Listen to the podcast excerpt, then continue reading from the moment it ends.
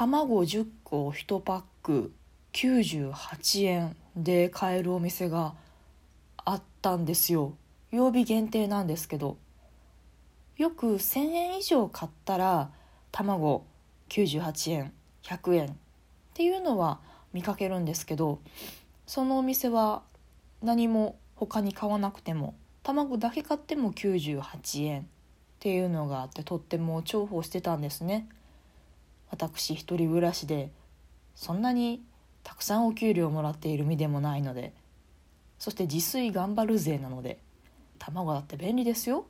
朝ごはんにも使えるしお弁当には絶対にいるしそしておつまみにも使えるという大変ありがたき存在なわけです。そしてそれが1パック98円で買えるだなんて本当にありがたい話。お店には感謝しかないんですけどもこの度値上げをするという情報が入ってまいりました。前回買った時にですねその売り場のところにこう張り紙がしてあって次回まで、まあ、その曜日実習のその曜日で98円セールは終わりです。すいませんっていう張り紙がしてあってああ仕方ないけどショックだなっていう感じ。猫だって吠えたい。この番組は30手前の事務職員が心に移るゆくよしな仕事をそこはかなそこはかとなくスマホに向かってぼやいています。少しの間お付き合いいただけますと幸いです。仕入れ価格が高騰したんですって。もうそれは仕方ないですよね。売れば売るほど赤字ではお店も成り立ちませんし結構家よりはね結構遠目というかその日その曜日だけはちょっと歩いて遠くのそのお店に行くっていう感じだったんですけどでまあついでになんか物も買ってっていうので買ってたので、まあ、お店的にはその卵きっかけでお客さんが増えてっていうのはあったと思うんですよ。でもまあそれじゃ採算取れなくなったということで。まあありますわな。でもさ卵って物価の優等生って言われてますやん。まあちょっと前にそういうのもそういうのっていうか卵が物価の優等生って言われなくなってきましたねっていうニュースが5年前ぐらいにあったかなと思うんですけど。えまた物価の優等生である卵また値上がりするの？とか思って。気になったんで調べてみました。そしたらね原因が2つほど。まあまああの某某農水省の某事件はちょっと置いといて。まあ分かりやすい理由としては鳥インフルエンザで鳥さんの数が減っちゃって生産が追いつかなくて、まあ、供給が追いつかなくて値上がりしたというのとあと飼料？鳥の餌？が高騰して値段が高くなってあの卵を作るための費用がかさむようになって結果卸売の値段も高くなったと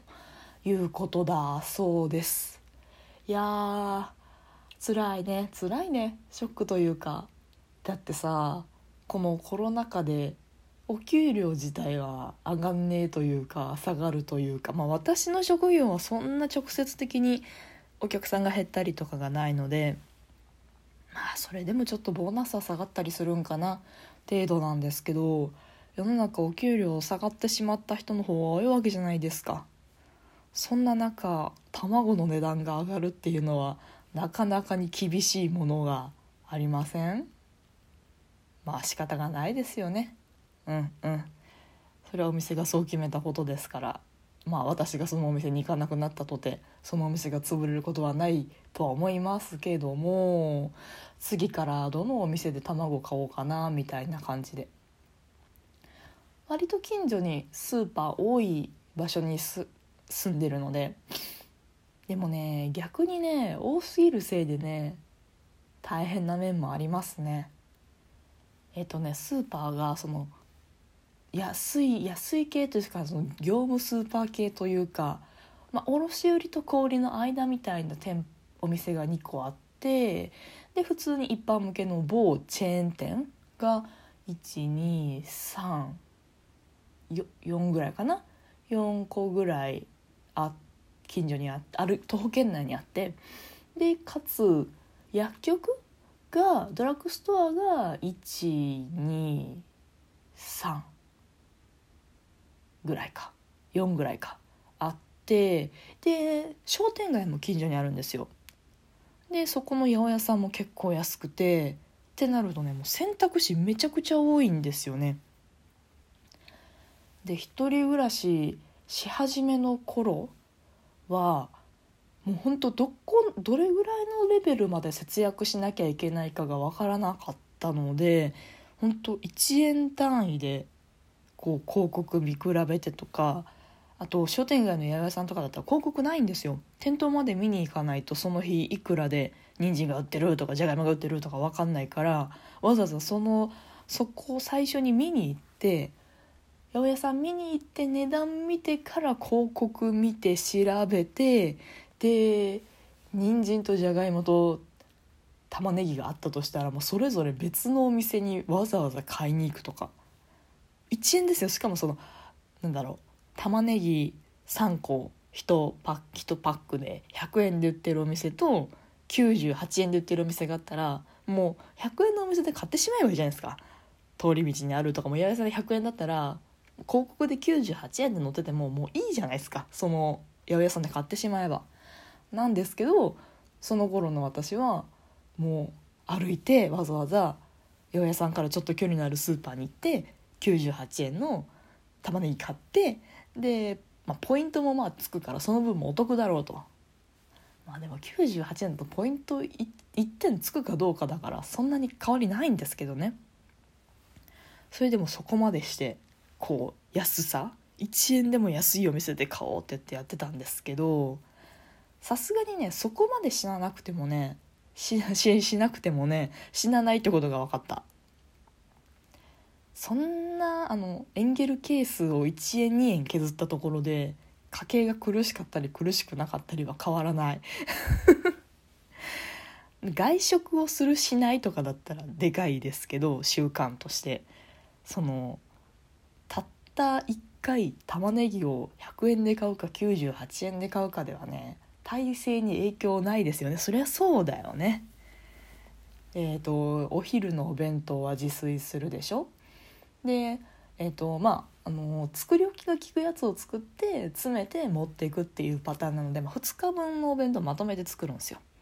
でその2日分を作る日の晩ご飯もそのお弁当のおかずを食べるんですよ。まあだから、えーとその日の晩と次の日の昼の弁当とその次の日のまあだからあさってのお弁当お昼の3食分を一気に作るんですけど結構それ安いんですよね3食分で。今日も作ったんですけど例としてあげると鶏鶏胸肉が1パックで200円もしないでしょ？でもやしが1袋これが税抜き25円とかそんなんだな。で、と、ポテトサラダというか卵サラダが卵3つとじゃがいも2つでしょ？でえっ、ー、とピーマンと人参をゆかりであえたのなんですけど、まあ、それぞれ人参1本分とピーマンでいうとあの袋に入ってるピーマン半分ぐらいかな。なのでザザザッと計算すると、うん、いくらだ？ザザッと計算してで高く見積もってもね350円いかないと思うんですよね。すごいよね。3食分で350いかないって1食100円ちょいですよ。じゃあ大丈夫だよ。こんだけ自炊頑張ってたらあ私そこまでの野菜の1円2円お肉のグラム1円お肉のグラムはまあ掛け算があるけどまあそれでもグラム1円2円は関係ない。そこまで気にしなくてもいいかな。うん。っていうのにやっとこさ気づいてですね。あまああのお店の方が1円玉ねぎ安いけど今日はこのお店でいいやって諦めがつくように。なりました。うん選択肢が多いとね逆にそういうストレスかかったりしますよね。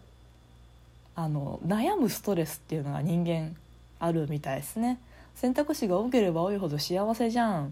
て思いがちなんですけどなんかの論文やったかな幸福度の話で選択肢が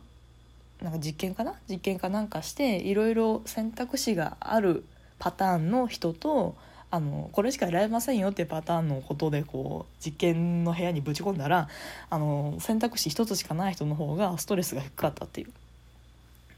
確かに人間悩むのもカロリーを使うというかエネルギーを使うというかですもんね。なんかねジャムの法則っていうのがあるんだって。6種類のジャムと24種類のジャム用意してどっちの方がジャムの試食コーナー用意してどっちの方が売れたのかっていう実験らしいんですけどまあまあ6種類のジャムの試食コーナーの方が購入率が10倍。だから24種類のジャムでジャムの試食コーナーを設けた場合はえっ、と買った人は3%で6種類のジャムの試食コーナーには30%ということらしいです。まあそうだよね。選べないと選択肢が多すぎるともはや選べなくて物売れないんだね。